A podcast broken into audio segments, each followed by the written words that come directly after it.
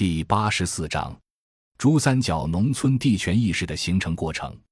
改革开放以后，大量外资，尤其是港资进入珠三角。刚开始只是租用珠三角农村的旧仓库等公共空间，很快这些公共空间就不足以容纳大量外资了。中央政策鼓励珠三角招商引资，发展三来一补企业，地方政府和农民集体积极招商引资，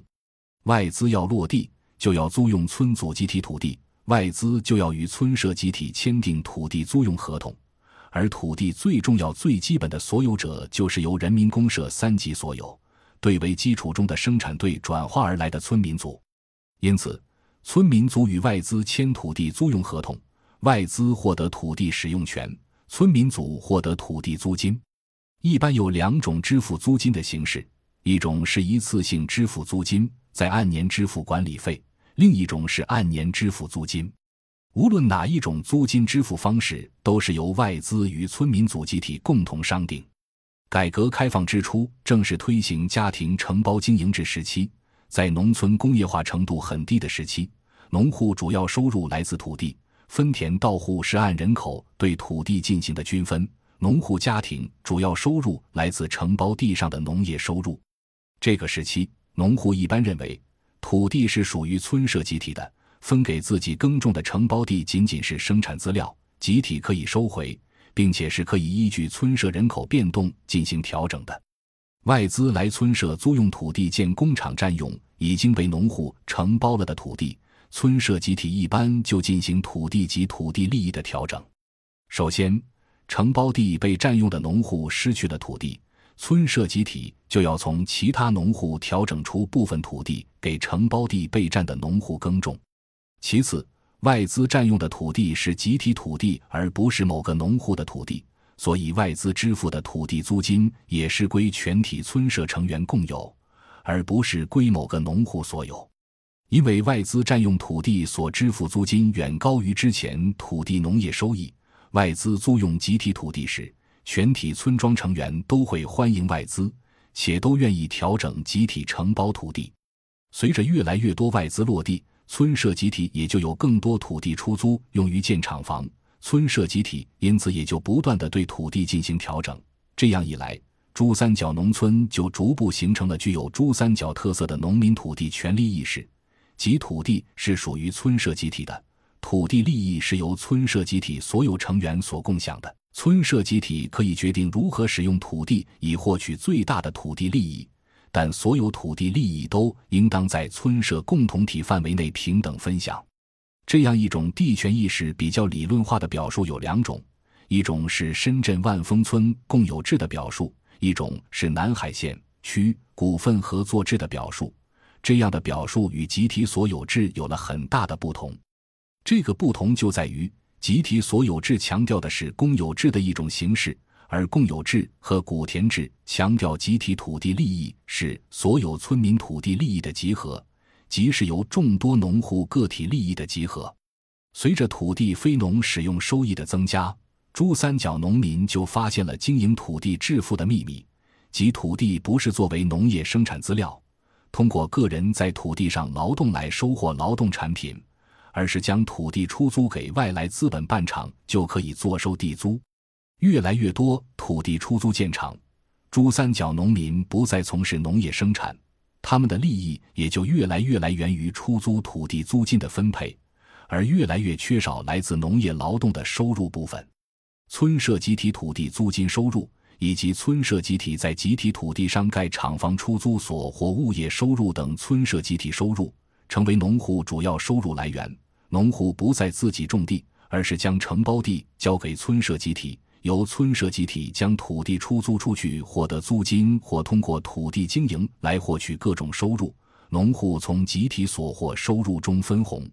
如此一来，在集体所有制条件下，外资落地支付集体土地租金，就悄悄引发了两个重要变化。第一是农户主要收入由之前在土地上劳动所获劳动收入，变成了从集体出租土地租金中获取土地租金收入。珠三角农民由之前的劳动者变成了现在的土地实力者，之前作为生产资料的土地变成了财产性资源。第二是因为主要收入来自村社集体土地租金收入，农户就有了越来越强的村社共同体意识。这种村社共同体意识不同于过去建立在公有制基础上的集体所有制，而是一种建立在共有基础上的集体地主形态。村社集体农户越来越强烈的排斥共同体以外的力量，包括国家、上级政府、外面的人从村社集体分享利益。越来越强烈的维护和扩大村社集体利益，因为土地不可移动，处在特定区位村社集体的农户集体行动起来，以获取超额土地利益，这个村社集体就可能变成对抗国家的土围子，就可能走向集体所有制的反面。招商引资，三来一补企业的落地，不仅要占用村社集体土地修建工厂。而且会有大量外来农民工要在本地住宿生活，大量外来农民工的到来为珠三角农民提供了巨大的获利机会。其中最重要的是将之前宅基地上的住房拆掉，盖高层住房出租获利。在土地非农使用管控不严格、大量集体土地上修建厂房的背景下，既然宅基地上建房出租有利可图。就有农户利用各种机会来获取宅基地并盖房获利。农民自建住房出租可以缓解外来农民工住宿难，因此地方政府对农民自建住房的管理就比较宽松，甚至有地方政府发文鼓励农民自建住房出租。既然农户在宅基地上建房出租有利可图，地方政府管理又很宽松。村社集体也就自然响应农户的利益诉求，相对宽松地审批宅基地。相当部分珠三角农村村社集体为每个农户提供第二、第三块宅基地，以让农民通过租房来获取收入。在珠三角农村调研时，往往会出现一个村民组有一百户三百五十人，却有三百五十块宅基地的情况。平均下来，每一户有三点五块宅基地，即每人一块宅基地。这个宅基地显然不同于土地管理法所强调一户一宅，也不再只是保障性质，而是财产性质的。简单的说，给农民分宅基地就是给农民分财产。一个农户有三块宅基地，每块宅基地上盖五六层的房子，